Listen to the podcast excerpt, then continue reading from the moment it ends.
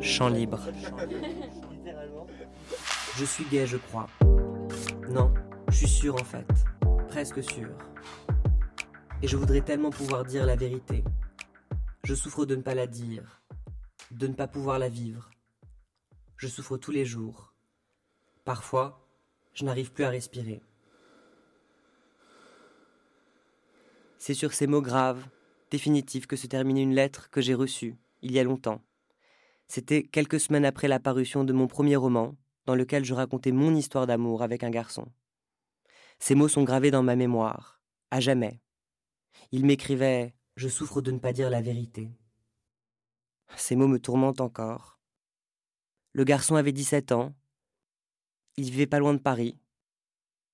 Il m'écrivait cette confidence, cette douleur que j'imaginais presque physique, à moi, un inconnu. Il m'écrivait Parfois, je n'arrive plus à respirer. Il se confiait d'une petite écriture urgente, mais sans rature. Même l'envoi de cette lettre n'avait pas pu se faire au grand jour. Pas plus que la lecture de mon roman. Il m'écrivait Je souffre tous les jours. Il faut du courage pour faire cet aveu, même à un inconnu. Il faut du courage pour souffrir tous les jours.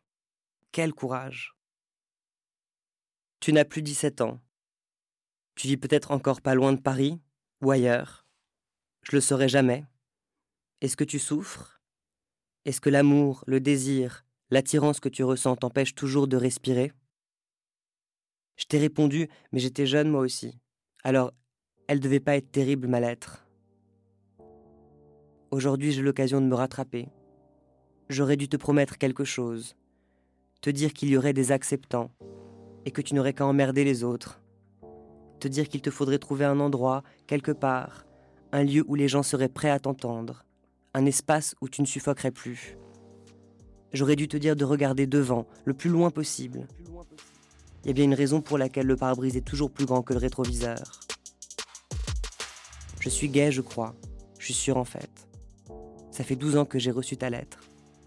Et cette phrase me hante. Parce qu'on ne devrait plus jamais empêcher quelqu'un de respirer.